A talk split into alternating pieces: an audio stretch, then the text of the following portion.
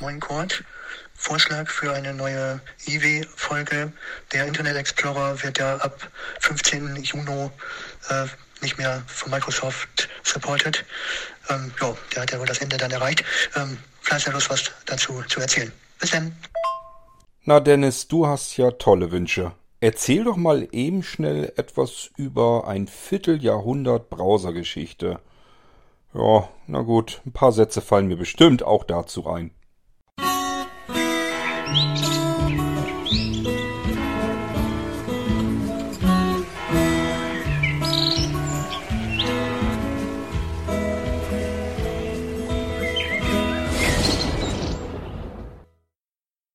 Okay, dann legen wir mal los mit meiner Gedächtnisrecherche, denn Dennis und ihr Hörerinnen und Hörer werdet es mir hoffentlich nachsehen. Ich bin dabei, das hier alles ein bisschen auf dem Akku zu platzieren, damit wir auch genug Sprit drauf haben. So, ähm, ihr werdet es mir hoffentlich nachsehen. Also was ich euch jetzt nicht liefern werde, ist irgendwie einen recherchierten Artikel, den ihr euch dann hier einfach anhören könnt die Daten raussuchen und so weiter. Ähm, wir reden hier von über einem Vierteljahrhundert Browsergeschichte. Da gibt es eine ganze Menge eigentlich dazu zu erzählen. Das habe ich auch nicht alles auf dem Schirm. Und da fange ich auch jetzt gar nicht erst an, irgendwie mir im Internet die Sachen herauszusuchen und euch hier so eine Abhandlung davon zu überliefern. Das könnt ihr selbst tun. Also es gibt im Internet mit Sicherheit überall ähm, reichlich Informationen zum Internet Explorer. Das fing ja damals schon an mit dem berühmten Browserkrieg. Ja, und da können wir eigentlich schon einsteigen in die Richtung, in die zeitliche Geschichte. Aber ich kam eben in meinem Gedächtnis, was da noch hängen geblieben ist. Das muss uns dann genügen. Ich erzähle, wie so oft, die Geschichte aus meiner Perspektive, aus meinen Erinnerungen heraus. Gut. Heraus kam der Internet Explorer. Das war dementsprechend Version 1.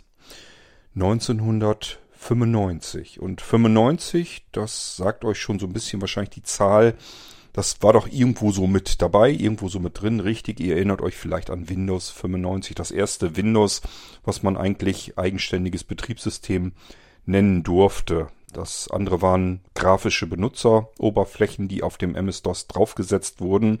Da gab es auch noch keinen wirklichen vernünftigen Browser.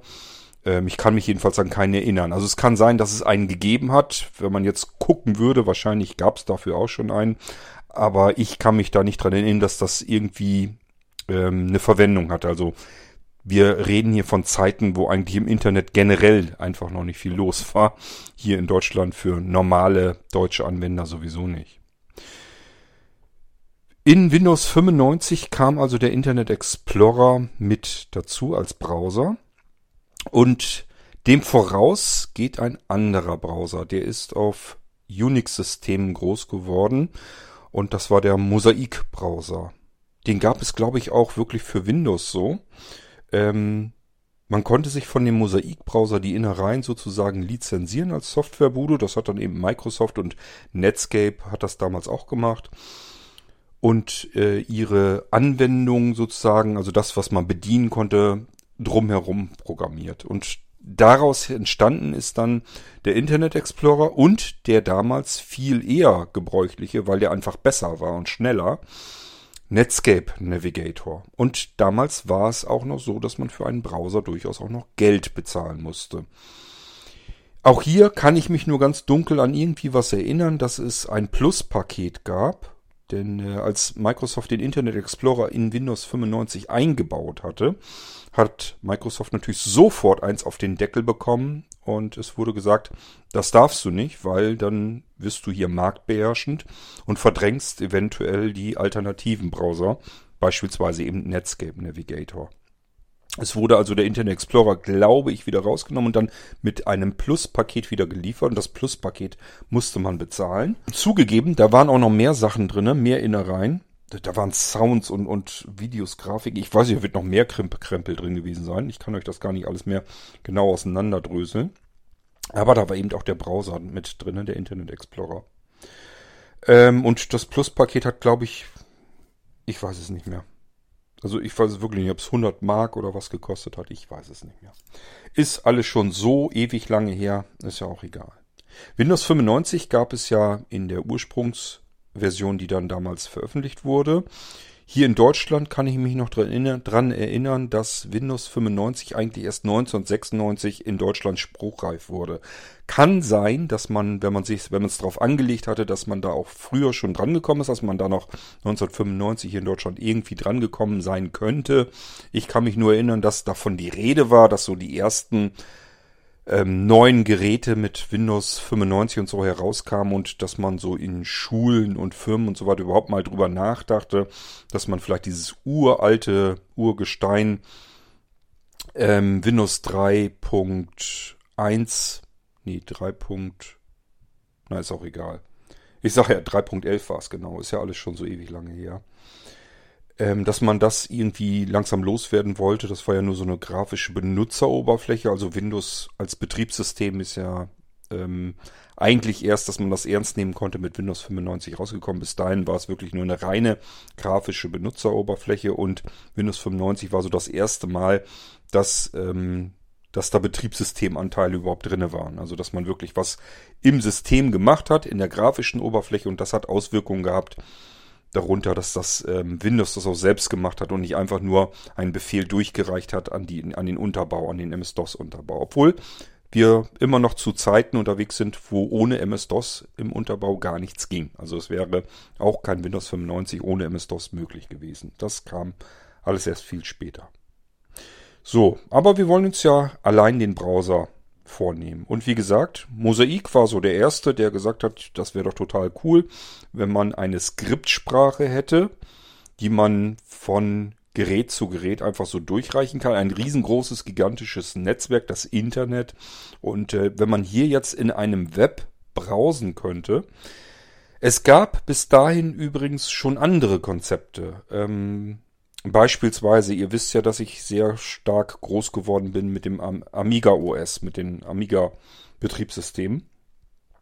Und da gab es auch schon solche ähm, Markup Language, als Languages, also dass man einfach einen Text hatte und konnte sich darin ähm, beispielsweise Schaltflächen oder sowas erstellen. Die konnte man anklicken und dann ging das zu einer anderen Textseite rüber.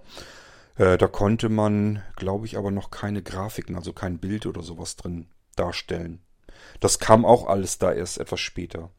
Und so kamen dann irgendwann eben auch die ganzen Browser, dass man eben auf Links klicken konnte und von dort aus eben auf irgendwelche Web Webseiten wieder drüber kamen, die dann angezeigt wurden. Da sollte dann natürlich dann irgendwann auch kommen, dass Grafiken dargestellt werden konnten und so weiter und so fort. Und das war so der Hauptzweck und Hauptsinn der ersten Browser. Die haben eigentlich im Prinzip diese alten Konzepte aufgenommen. Ähm, ich sag ja, bei Amiga OS hieß das Amiga Guide. Ähm, das konnte man auch wirklich selbst skripten. Das war nicht schwierig. Da konnte man einfach eine Textdatei nehmen und sagen, so dieser Text soll jetzt eine Schaltfläche sein. Wenn man die Schaltfläche anklickt, dann soll das jetzt auf den Text rübergehen. Und man konnte auch dort schon sagen, äh, bis wohin er gescrollt werden soll und sowas alles. Also alles das, was wir von HTML her kennen, das gab es vorher schon in diversen Ausführungen und in verschiedensten Betriebssystemen.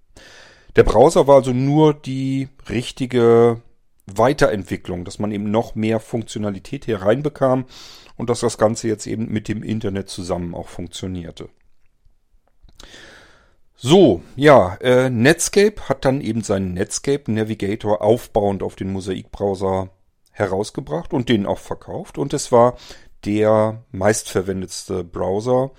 Ja, einfach weil er schnell war, weil er am besten gearbeitet hat, am besten angezeigt hat die Ergebnisse, ähm, weil er klein und smart war. Also das Ding war damals einfach das, was man haben wollte. Und dann kam eben Microsoft mit seinem Internet Explorer heraus im Betriebssystem. Und ich sagte ja eben schon, man musste anfangs für Browser Geld bezahlen. Und hier kam es nun einmal mit Windows 95 direkt rein. Ich musste mich also gar nicht mehr um den Browser kümmern.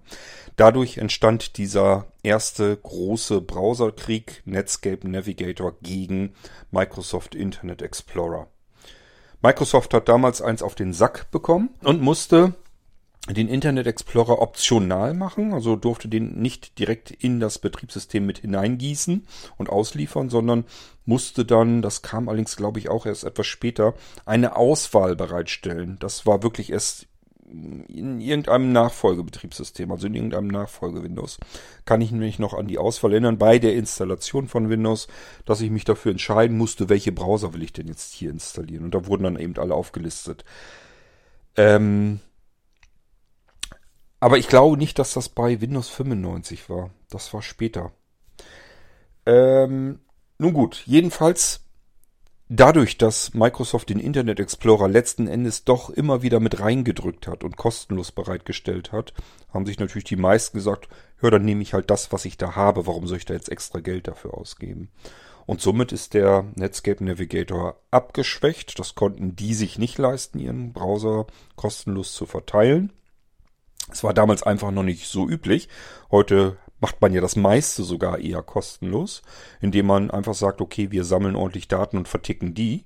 Also man hat einfach sich ein anderes Geschäftsmodell ausgesucht, dass man einfach sagt, okay, Kohle kriegen wir von den Leuten nicht so gerne, das geben die nicht so gerne aus, also müssen wir irgendwie schauen, wie kommen wir anders ans Geld und dann ist man eben auf Datensammelwut gekommen. Das war in den Anfangszeiten absolut nicht so der Fall. Die Browser haben einen dort auch noch nicht ausspioniert, das kam erst später alles dazu und deswegen musste man eine Anwendung, eine ordentlich programmierte Anwendung eben ganz normal ähm, reell bezahlen. So, und das macht keiner gerne. Und damit ist Microsoft eigentlich so angefangen, haben eigentlich gesagt, okay, wir kippen den Internet Explorer möglichst so rein, dass die Leute das Ding ohne viel Tamtam -Tam gleich so benutzen können und auch nicht wirklich mehr Geld dafür ausgeben müssen. Und so äh, konnte es ja gar nicht anders passieren, dass der Netscape Navigator langsam aber sicher runter zurückgedrängt wurde, trotz aller Versuche, das zu verhindern. Und der Internet Explorer konnte sich das erste Mal durchsetzen. Das musste er wiederholt tun. Das war so das erste Mal, dass der Internet Explorer wirklich am Markt was zu sagen hatte. Er war der meistgenutzte Browser in den Anfangszeiten. Übrigens war, Internet Explorer, äh, war der Internet Explorer damals nicht nur für Windows-Geräte und nicht nur auf x86er Prozessoren, äh, sondern die haben erstmal fleißig für alle möglichen Systeme programmiert. Es gab ihn für das Mac OS damals. Oh, ich weiß gar nicht mehr, wo der reinkam. In macOS 9. Da war auf jeden Fall, glaube ich, drin 9 und 10. Davor, ich weiß es gar nicht mehr. Ich weiß gar nicht, ob ich den Internet Explorer damals auf macOS überhaupt benutzt habe.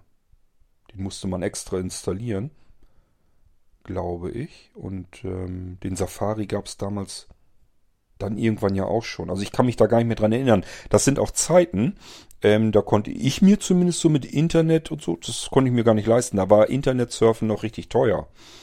Ähm, da habe ich noch viel mit Mailboxen und so weiter gearbeitet. Da brauchte ich eher eine gute Mailbox-Software als einen guten Browser. Also das sind so die Anfangszeiten, da stecke ich wirklich nicht so 100% gut drinne. Das kann ich euch nicht alles so sagen. Aber wie gesagt, wenn ihr euch Daten rausziehen wollt, schaut im Internet selbst, findet ihr garantiert. Ähm, ja, es gab auch den Internet Explorer für Unix, Linux, verschiedene ähm, Distributionen. Also äh, das Ding war auf jeden, jedem Betriebssystem mehr oder weniger zu Hause und auch auf verschiedensten Prozessorarchitekturen. Es gab das Teil für die Alpha-Prozessoren, ähm, PowerPC, äh, was gab es denn noch alles? Diese von MIPS, die Dinger. Also es unterschiedlichste Architekturen, Prozessorarchitekturen, unterschiedlichste Betriebssysteme. Somit konnte das Ding sich eigentlich ganz gut verbreiten. Ähm, ja, und Microsoft hat dran festgehalten, egal ob jetzt Windows 98, Windows ME, äh, Windows XP. Natürlich ist der Internet Explorer immer damit weiter gewachsen, wurde immer weiter angepasst. Und ähm, das war immer so ein Katz- und Maus-Spiel. Mal war der Internet Explorer so ein bisschen Vorreiter, hat verschiedene Technolog Technologien vorangetrieben, die äh, wir heute immer noch mit benutzen. Das heißt, wir können ihm auf der einen Seite dankbar sein, dass es ihn gab und ähm, dass er verschiedene Techniken vorangetrieben hat. Dieses mit dem CSS und so weiter, da war der, glaube ich, anfangs drin und hat das vorangetrieben, ähm, dass Homepages überhaupt so aufgebaut sind, wie sie heute aufgebaut sind. Aber er war auch immer ähm, so ein Nachzügler. Also er hat immer gegenüber den anderen in, es gibt so unterschiedliche Tests, dass Browser wirklich einheitlich Webseiten auch anzeigen. Das ist ja nicht ganz unwichtig. Sonst habt ihr einen Browser, der mit dem ihr auf eine Homepage geht und der zeigt dann die Homepage komplett anders an als ein anderer Browser. Ich persönlich bin das gewohnt, weil ich natürlich auch mit Betriebssystemen früher schon immer gearbeitet habe. Ähm, die halt immer so ein bisschen nachziehen mussten. Also da gab es einfach nicht so viel Entwickler-Know-how. Und das bedeutet, man hat einfach irgendwelche ähm, Browser genommen, die offen, quelloffen waren, hat die auf Betriebssysteme, andere Betriebssysteme portiert, hatte aber einfach nicht so viel Kraft, so viel Energie, so viel Power, die da reinzustecken. Und dann zog das immer so nach. Und ähm, so konnte man auf verschiedenen Betriebssystemen, musste man mit Browsern arbeiten und da konnte man das Internet zwar mit besuchen, benutzen, die Webseiten da drin sahen aber immer komplett anders aus als jetzt beispielsweise in einem Internet Explorer oder äh, im Opera Browser, der, den gab es auch schon relativ früh, den Netscape Navigator und so weiter. Ähm, ich weiß auch noch, dass der Netscape Navigator, der kam dann auch noch irgendwie rüber, wurde portiert auf verschiedenste Betriebssysteme. Also damals war richtig was los und ähm, man dachte eigentlich, dass die Browser ähm, ja mit die wichtigsten Komponenten insgesamt auf dem Betriebssystem sind. Das sind im Prinzip, der Browser entscheidet über den Erfolg des ähm, Softwareanbieters. Und das hat auch seinen Grund, denn letzten Endes ist der Browser nahezu fast sowas ähnliches wie ein eigenständiges Betriebssystem. Es ist auf jeden Fall eine eigenständige Programmiersprache oder vielmehr ein Programminterpreter. Die Sachen, die ihr im Internet habt, das sind im Prinzip eigentlich alles Anweisungen für einen Browser, was er jetzt wie machen soll. Das ist ein Skript, das, äh, wo drin steht, was soll er wo, an welcher Stelle, wie anzeigen und wie soll er damit fungieren und arbeiten und was soll er tun, wenn der Anwender irgendwas anklickt. Das steckt alles im Browser drin. Es ist eine, ein eigenes kleines Betriebssystem, das auf einem Betriebssystem installiert wird. Es ging dann weiter, so weit nämlich, dass der Browser in das Windows rein integriert wurde. Das heißt, nun war das nicht mehr eine einzelne Anwendung. Der Internet Explorer ist, glaube ich, mal mit einem Megabyte Dateigröße angefangen. Ähm, das war immerhin noch zu Zeiten, als man Betriebssysteme noch auf Disketten auslieferte. Da durfte auch der Browser nicht zu groß sein. Das hat sich schnell geändert. Das Ding ist schnell fetter geworden und vor allem hat es sich ins Betriebssystem hinein vertieft. Das heißt, überall im Betriebssystem sind verschiedene Komponenten, die der Browser zwar auch mit bedient und benutzt, aber die konnten jetzt von anderen Anwendungen auch mit benutzt werden. Das beste Beispiel, das kennt ihr vielleicht noch, jedenfalls die älteren Hasen unter euch, das war Outlook und Outlook Express.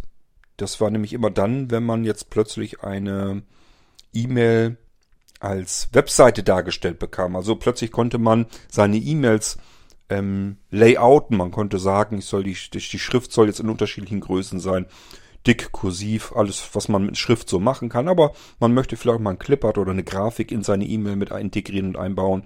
Und das ging alles ab da, ähm, als äh, vom Internet Explorer die Innereien in das Windows hineingewandert sind. Und ab diesem Zeitpunkt war das auch so, dass man den Internet Explorer nicht mehr deinstallieren konnte aus dem ähm, Windows. Also bis dahin äh, hat Microsoft immer noch versucht, das irgendwie alles so hinzukriegen, wie das geregelt werden sollte. Sie sollten ja die Marktbeherrschung ähm, nicht weiter vorantreiben und deswegen haben sich dann noch alles brav dran gehalten. Irgendwann kippte das Ganze dann mal, dass sie gesagt haben, wir können den Internet, Internet Explorer vom Windows-Betriebssystem nicht mehr trennen, weil da einfach Innereien im System sind, die dieselben zentralen Technologien benötigen.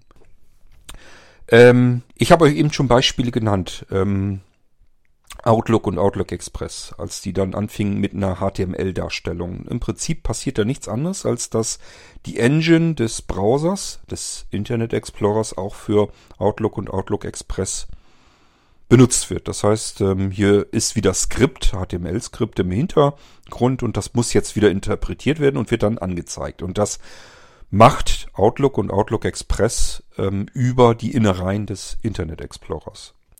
Das Ganze ist auch integriert worden in Programmiersprachen. Ich selbst habe davon auch damals vor allem immer wieder mal gerne Gebrauch gemacht. Das heißt, ich habe hier die Möglichkeit, wenn ich Software entwickle, kann ich einen eigenen Browser bauen. Und ähm, ihr müsst euch das so vorstellen, ähm, die, das, was wirklich von der Webseite rein angezeigt wird, das reine Webseitenfenster, das wäre im Prinzip das, was ich vom Internet Explorer nehmen kann. Und alles, was ihr so vom Browser drumherum gebaut seht, also ähm, Menüleisten oder irgendwelche Symbolleisten und die eigentlichen Funktionen, dass ich zurück, vorwärts und sowas alles kann, das kann man herumprogrammieren und kann dieses Innenfenster, so will ich es mal nennen, ähm, das eigentlich im Prinzip das Rendering ähm, der Webseite macht und übernimmt. Das kann ich sozusagen direkt von außen ansteuern. Ich kann also einen komplett eigenen Browser bauen. Das, was angezeigt wird, was dann die Webseite darstellt, das ist nichts anderes als das, was der Internet Explorer auch benutzt. Das steckt in Windows drinne. Und das, was ich damit tun möchte und das Ganze, wie es bedient wird, das kann ich alles selbst programmieren. Auf diese Weise, weil das so schön simpel funktioniert und weil das sehr viele ähm, Programmierer so gemacht haben, gibt es da draußen irrsinnig viele Programme, die diese Funktionen mit benutzen. Auch ähm, Programme, wo ihr erstmal gar nicht drauf kommt. Also wenn ihr ein Programm benutzt und sagt euch, ähm, irgendwie werden hier jetzt keine Ahnung, Daten oder sowas, die irgendwo online besorgt werden, aufbereitet und werden mir irgendwie, kann ich die wird mir, werden mir die irgendwie in einem Fenster angezeigt zwar oder ich kann die irgendwie in der Datenbank weiterverarbeiten oder wie auch immer. Das kann sein, dass diese Daten erst über eine Innerei des Internet Explorers überhaupt hereingeholt werden. Dass man also im Hintergrund online geht auf eine Webseite und da kann man zum Beispiel, das kennt ihr auch, die Funktion im Internet Explorer, dass ihr euch eine Webseite als Text darstellen wollt. Also einfach, dass das alles, was mit Web zu tun hat, wird ausgeblendet, sodass nur noch der reine Text dargestellt wird. Das ist ja eine Funktion, die im Internet Explorer mit drin steckt. Und genau diese Funktion, die kann man sich als Softwareentwickler auch mit in seine Programme einbauen. Das habe ich teilweise auch so gemacht, dass ich ähm, Sachen von einer Webseite haben wollte und habe mir einfach gesagt, okay, warum will ich jetzt im Quelltext, ich kann mir natürlich auch den HTML-Text kommen lassen und den dann auseinanderpflücken, aber manchmal war das gar nicht notwendig. Da musste man nur den Krempel der Webseite ausblenden, dass der Rohtext übrig blieb und dann hat man sich den einfach reingeholt und konnte damit arbeiten. Das haben, denke ich jedenfalls, eine ganze Menge Web, äh, nicht Web, äh, überhaupt Softwareentwickler gemacht. Und deswegen haben wir da draußen sehr wahrscheinlich sehr viele Anwendungen, die diese Technik benutzen. Und wenn jetzt der Internet Explorer, ihr habt es von Dennis eben schon gehört, Mitte Juni ist vorbei, dann gibt es keine Sicherheitsupdates mehr für die Internet Explorer, für die letzte Version, also für den, den Internet Explorer 11.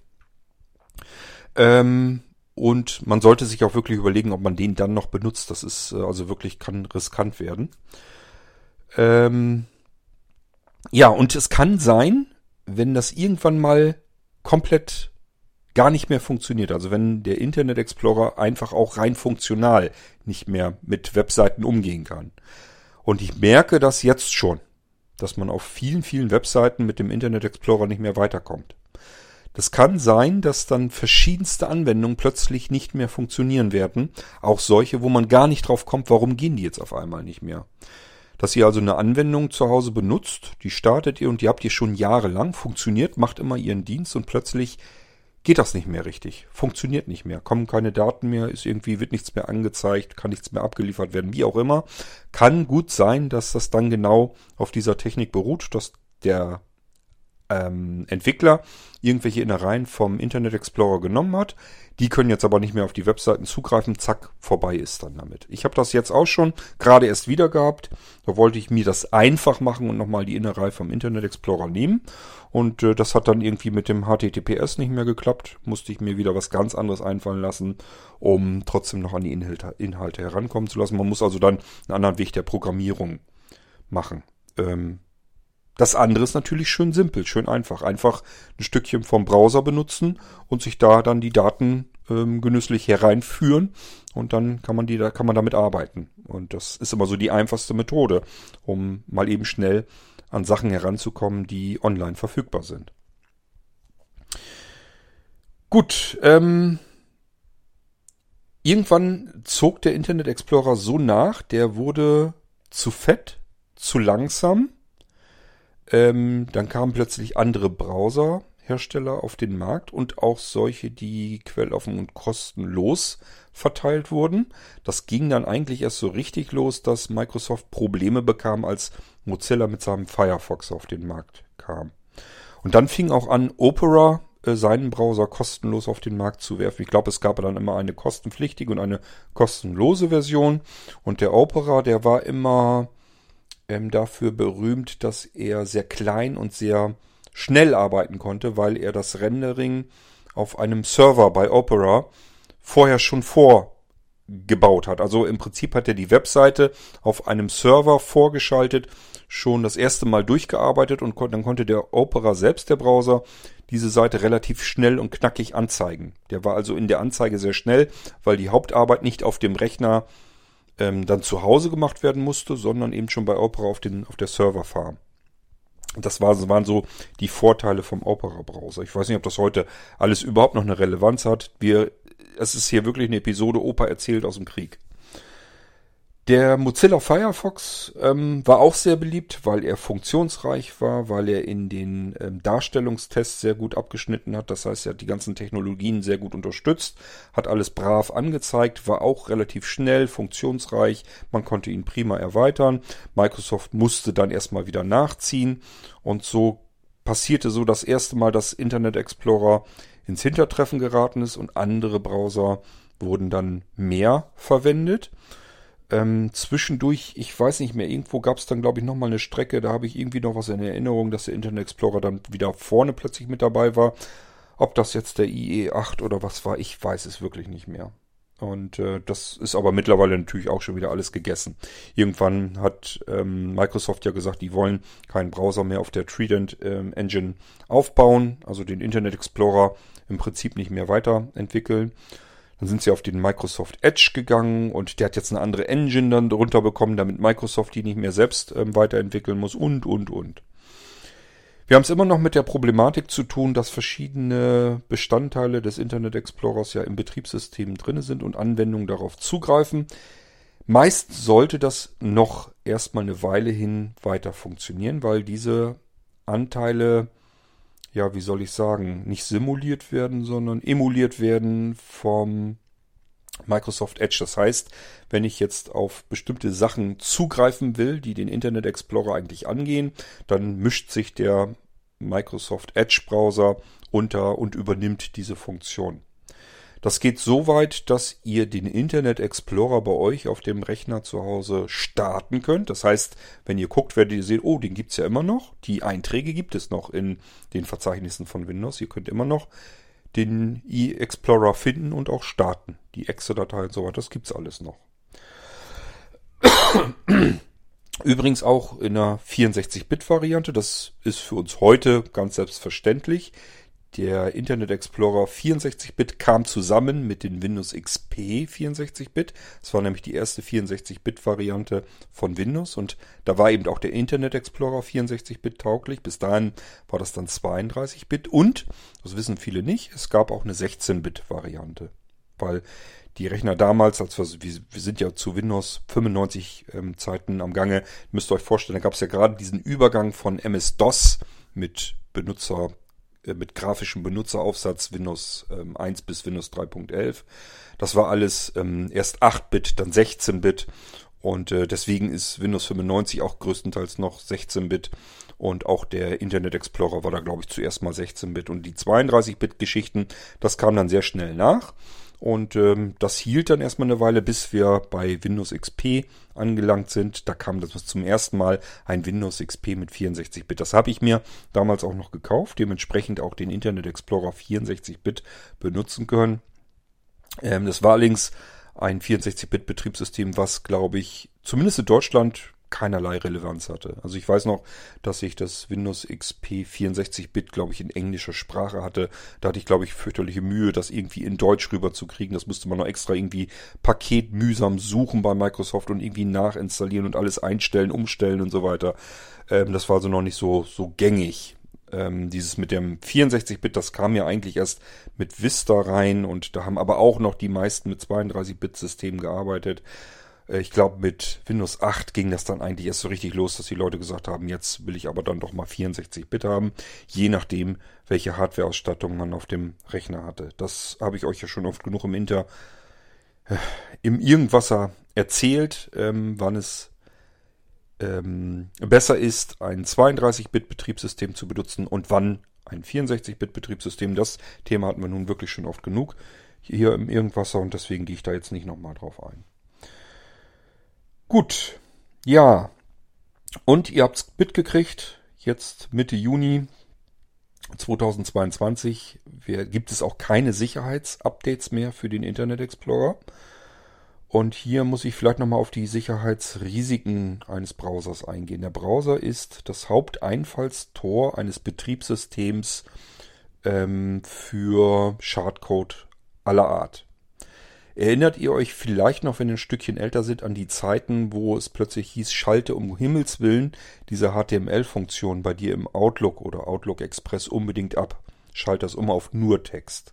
Das kam, weil die Rendering Engine vom Internet Explorer ähm, genutzt wurde und ähm, das Ding hatte überall Lecks und Löcher und überall kam Schadcode rein. Man konnte damals ähm, eine E-Mail verschicken und nur durch das Anzeigen dieser E-Mail im Outlook Express oder im Outlook ähm, war bereits ähm, der Schadcode auf dem Rechner und den konnte man dort auch ausführen.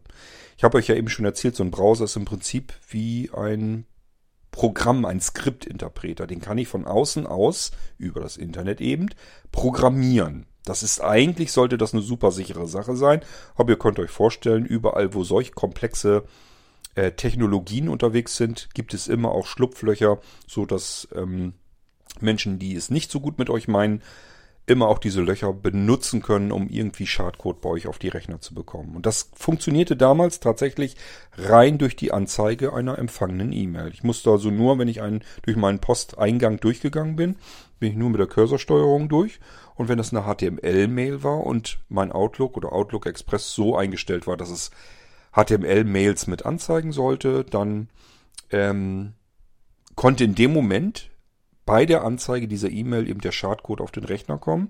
Meistens waren das ähm, Skripte, die ähm, Programme nachgeladen haben. Das heißt, im Hintergrund äh, hat, konnte dann dieser Schadcode ähm, Programme nachladen auf das Windows-Betriebssystem und diese dann starten. Damit war natürlich Tür und Tor für alles geöffnet. Da konnte ich dann konnte man dann im Prinzip natürlich alles Mögliche auf den Rechnern unterbringen und dadurch die Systeme kapern oder verschlüsseln oder was auch immer mit den Dingern man treiben wollte. Das waren damals schlimme Zeiten. Ja, und dementsprechend könnt ihr euch vorstellen, ist das so eine Sache, wenn jetzt ein Browser auf dem Markt ist und ihr den immer noch weiter benutzen wollt und möchtet, ähm, der keine Sicherheitsupdates mehr bekommt. Bisher hat der Internet Explorer bloß keine Funktionsupdates mehr bekommen. Das heißt, äh, wer mit dem Internet Explorer so prima klarkam, nicht, nichts vermisst hat, der hat sich gesagt, ja, warum soll ich die nicht weiter benutzen? War bisher auch kein Problem. Aber jetzt ab Mitte Juni will Microsoft eben mit dem Internet Explorer gar nichts mehr zu tun haben. Es gibt keine Sicherheitsupdates mehr. Und das ist dann eigentlich so der Moment zu empfehlen, einen Browser dann wirklich nicht mehr zu benutzen. Ihr solltet wirklich dann umsteigen auf den Microsoft Edge. Wenn ihr Windows 10 und Windows 11 habt, dann müsst ihr euch darum, glaube ich, nicht kümmern. Soweit wie ich das bisher an den Geräten, wenn ich hier installiert habe, mitbekommen habe, wird äh, Microsoft Edge automatisch ähm, untergejubelt. Das heißt, überall, wo ich irgendwas mit dem Internet Explorer noch machen will, ähm, greife ich tatsächlich auf den Microsoft Edge ähm, drauf zu und das, was da vorher Internet Explorer war, wurde ausgetauscht. Da habe ich das Problem also gar nicht erst. Hab allerdings auch keinen Internet Explorer mehr. Also der ist schon seit einigen Versionen von Windows 10 ähm, gar nicht mehr da. Jedenfalls auf den Geräten, die ich hier dann so ähm, installiert und eingerichtet habe. Ihr findet auf den Blinzeln-Geräten nämlich tatsächlich nach wie vor immer noch einen Eintrag auf dem Desktop, neben dem Microsoft Edge, einen Eintrag für den Internet Explorer. Den könnt ihr auch immer noch weiterhin starten. Ihr müsst also keine Angst haben. Ihr könnt da, wenn ihr ein Blinzeln-Gerät mit Windows 10 habt und äh, startet den Internet Explorer, könnt ihr weiter starten, passiert nichts. Ihr werdet allerdings bemerken, irgendwie sieht das Ding ganz anders aus, fühlt sich auch ganz anders an. Das liegt daran, weil ihr faktisch eigentlich den Microsoft Edge ähm, benutzt, ohne dass ihr den da irgendwie extra installiert habt oder gesagt habt, ich will jetzt den Internet Explorer nicht mehr, stattdessen den Edge. Das müsst ihr gar nicht mehr tun. Das macht Microsoft alles vollautomatisch. Aber wen betrifft es dann eigentlich? Wer muss denn jetzt eigentlich aufpassen? Einfach diejenigen unter euch, die mit alten Betriebssystemen weiterarbeiten. Wer also noch mit Windows 7 oder Windows Vista oder so arbeitet und da auch immer noch den Internet Explorer benutzt, der sollte vielleicht einfach umsteigen. Wenn ihr Windows 7 benutzt, das ist kein Problem, das kann man immer noch machen. Ähm, ja, es wird jetzt etliche Leute geben, die rumquaken und rummeckern, wie kann man sowas sagen, aber ich behaupte das trotzdem, ähm, je nachdem, ähm, was man macht und wie man arbeitet, kann man Windows 7 immer noch weiterhin benutzen, aber den Browser da drin, den würde ich dann nicht mehr benutzen, den Internet Explorer, ähm, sondern da würde ich dann eine Alternative benutzen. Also installiert euch dann einfach wirklich den Firefox oder den Google Chrome oder was euch am liebsten ist. Ähm, da würde ich also wirklich sagen, wenn der Internet Explorer jetzt keine Sicherheitsupdates mehr bekommt, damit nicht mehr im Internet unterwegs sein. Weil das, wie gesagt, die Einfallstore sind, das wird kritisch.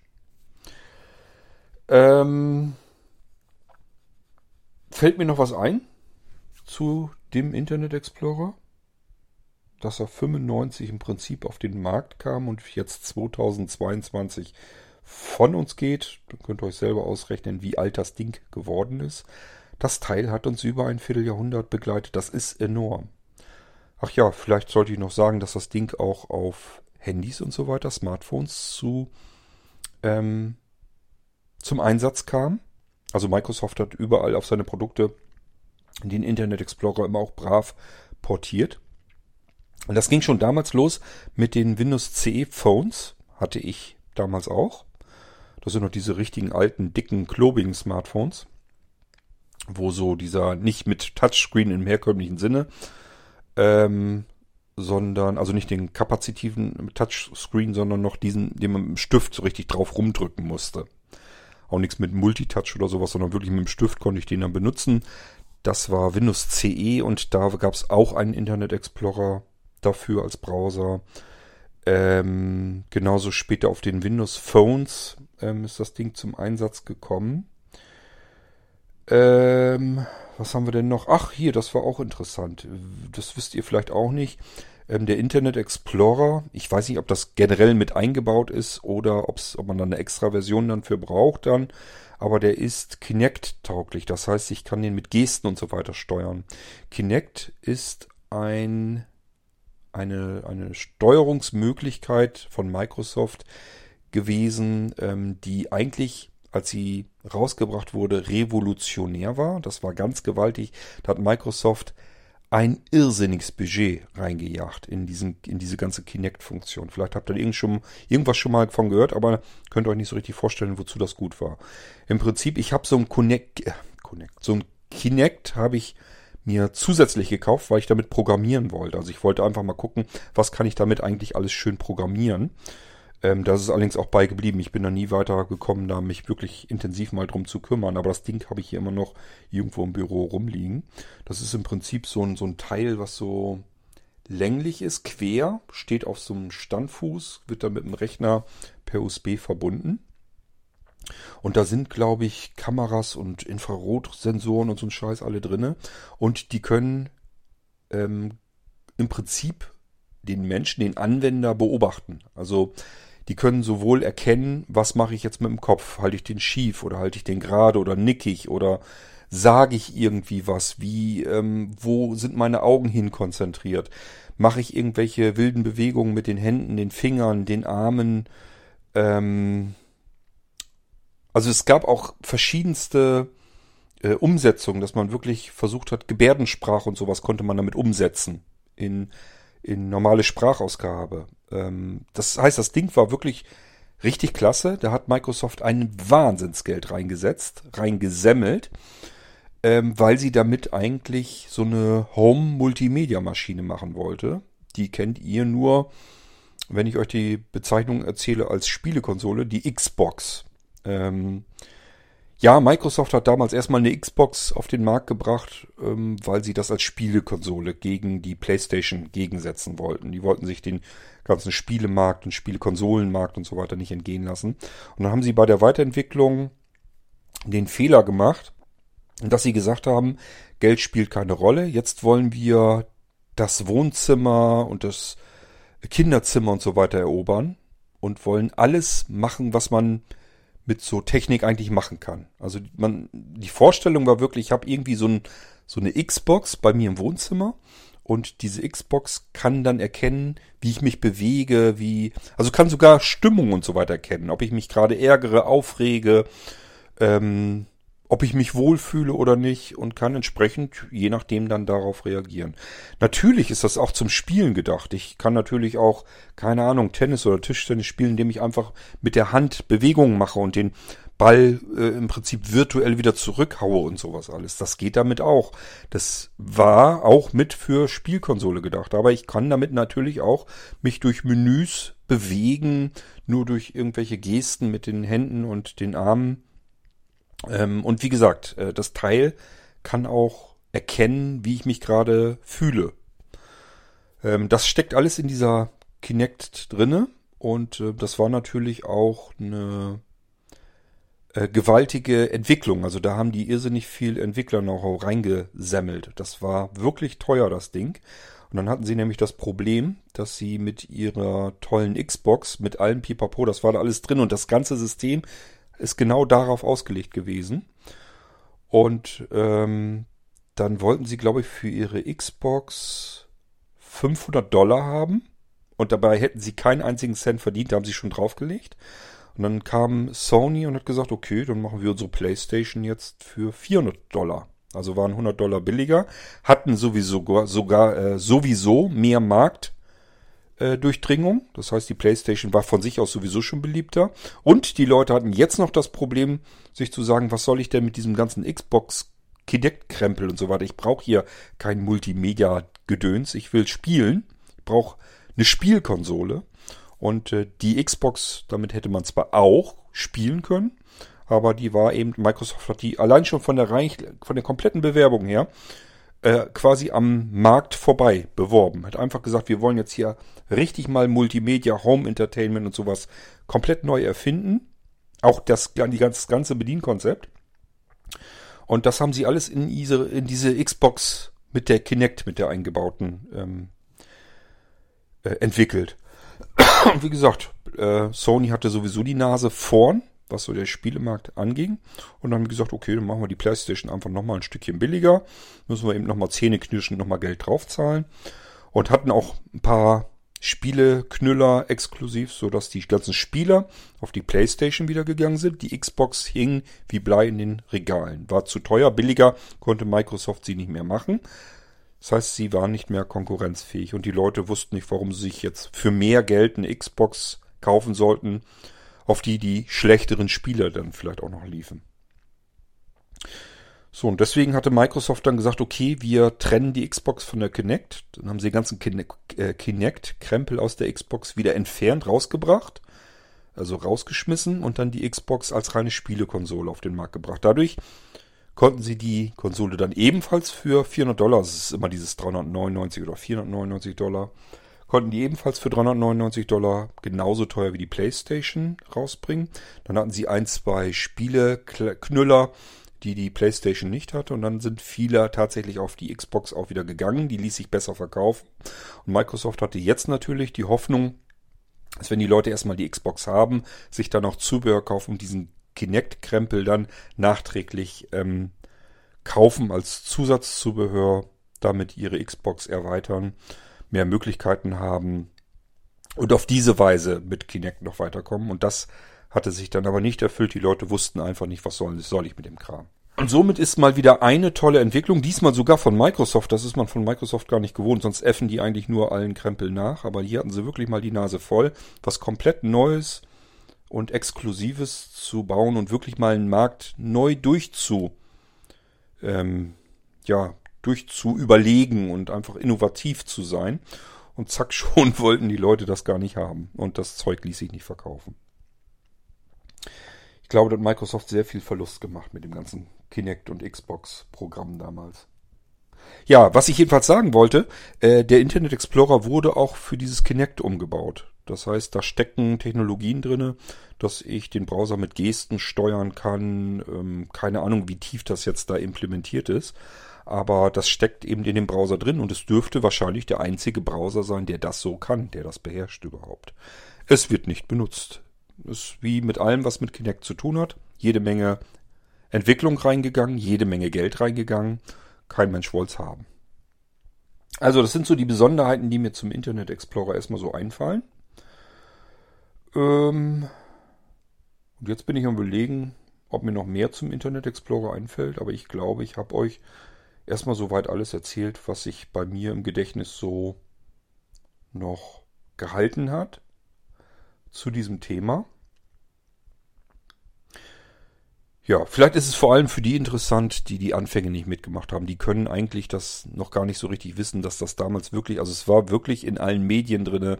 Das war auch weltweit ein Problem, äh, der erste große Browserkrieg. Und das war eben wirklich Internet Explorer versus ähm, Netscape Navigator. Das waren so die beiden, die sich damals bekriegt haben, die damit vor ein Kadi gezogen sind. Und da ist Microsoft auch mit auf die Schnauze gefallen musste, Strafen bezahlen musste ähm, Internet Explorer wieder aus dem Windows entfernen, dann später entfernbar machen und noch später ging das irgendwie gar nicht mehr. Dann war es in Windows so tief integriert, dass man es nicht mehr sauber deinstallieren konnte.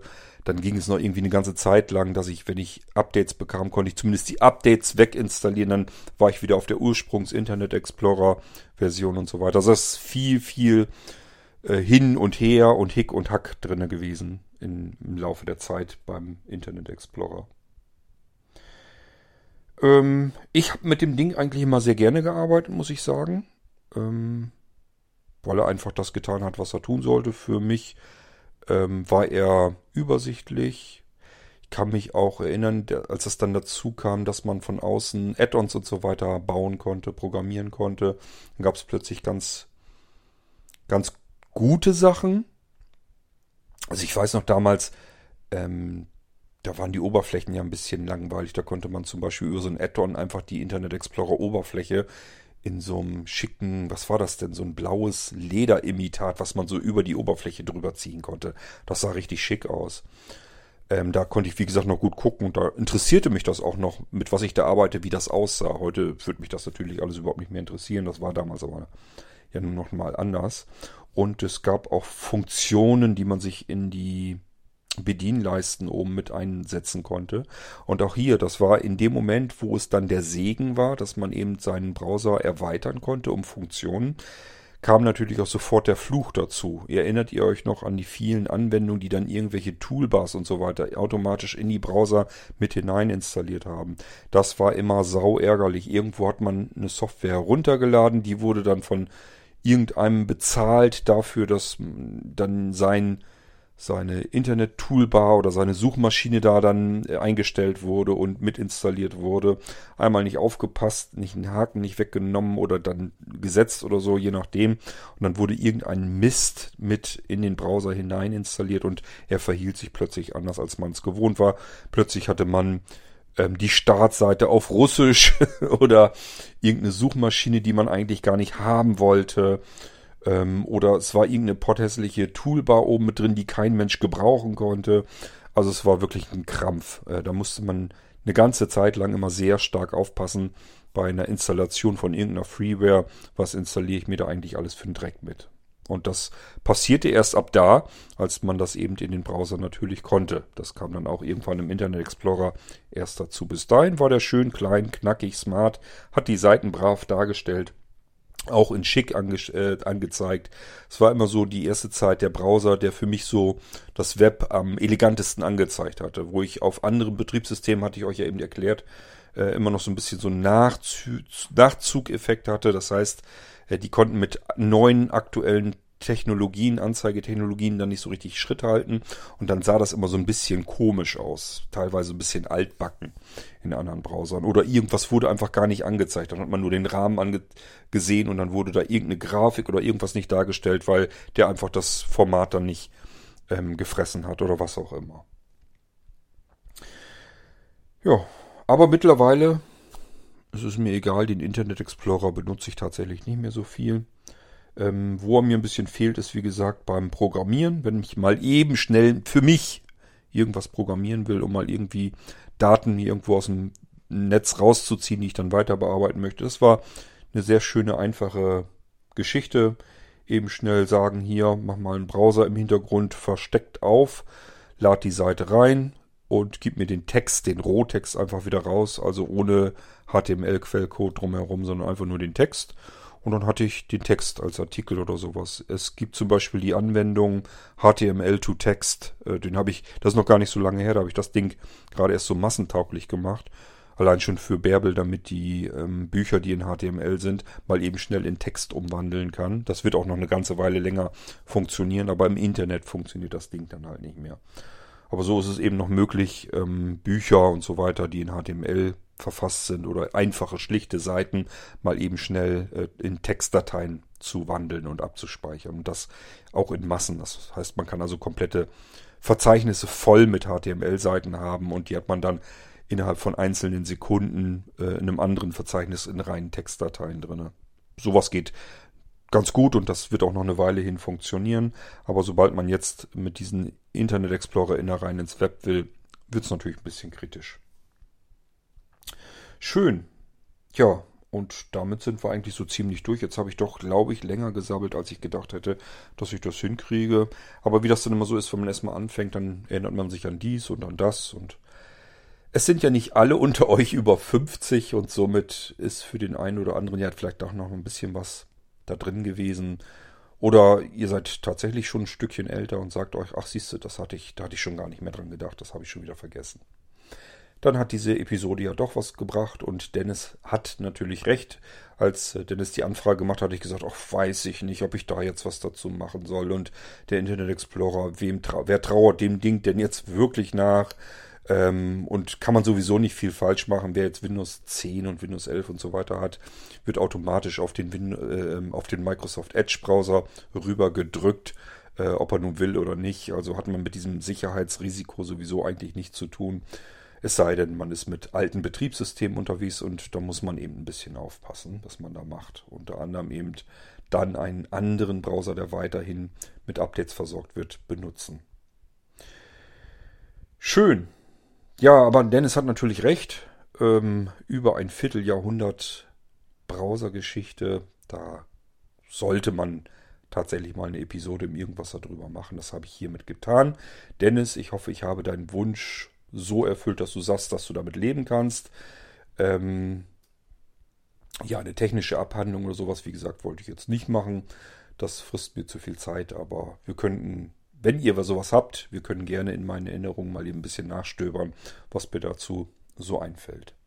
Ihr wisst, quatschen kann ich, äh, Monologe quatschen, das fällt mir jetzt nicht so schwer. Also, ich denke mal, eine halbe Stunde kriegt man mit jedem Thema irgendwie voll. Ihr könnt mir gerne erzählen, ob das für euch so in Ordnung war, ob für euch was dabei war, was ihr sagt, ach, war ganz interessant oder unterhaltsam oder wie auch immer. Und wenn nicht, dann wundert mich, dass ihr bis zum Ende hier durchgehört habt, denn dann hättet ihr ja auch weiter skippen können zum nächsten Podcast. Wir hören uns wieder im nächsten Irgendwasser. Vielleicht müssen wir dann wieder irgendeinen Browser beerdigen, aber ich wüsste jetzt nicht welchen. Ähm, allerdings, man kommt da auch gar nicht so unbedingt hinter. Also es gibt natürlich auch Browser oder es gab Browser zwischendurch. Ähm, die sind an den Markt gekommen, sahen dann auch erstmal sehr vielversprechend aus und sind dann aber genauso kleinlaut und heimlich wieder verschwunden, wie sie gekommen waren. Also gut möglich, dass da auch Browser jetzt plötzlich irgendwie wieder verschwinden, die man vielleicht kennt oder auch nicht, äh, aber wo man gar nicht so merkt, dass sie plötzlich gar nicht mehr da sind. Dass sie einfach dann veralten und die Installationsdateien verschwinden dann irgendwie. Und wenn man es installiert, gibt es dann irgendwie Probleme, dass man Webseiten nicht mehr öffnen kann oder was auch immer. Aber das soll uns erstmal hier nicht weiter stören. Hier ging es im Irgendwasser um den Internet Explorer. Verdient hat das wahrscheinlich. Und wir hören uns wieder im nächsten Irgendwasser. Bis dahin macht's gut. Tschüss, sagt euer König Kort.